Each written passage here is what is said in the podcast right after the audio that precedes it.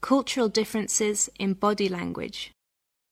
Using gestures or movements you make with your hands or your head to express what you are thinking or feeling is common in some countries, but not in others.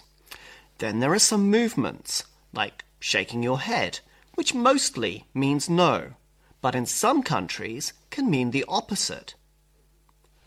That's right. In which country does shaking your head mean yes, Tim?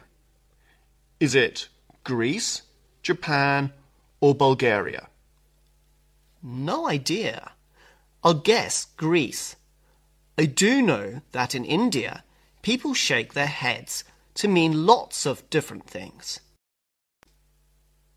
And that's the wrong answer, I'm afraid. The right answer is Bulgaria. In some southeastern European areas, such as Bulgaria and southern Albania, shaking your head is used to indicate yes. In those regions, nodding, in fact, means no as well.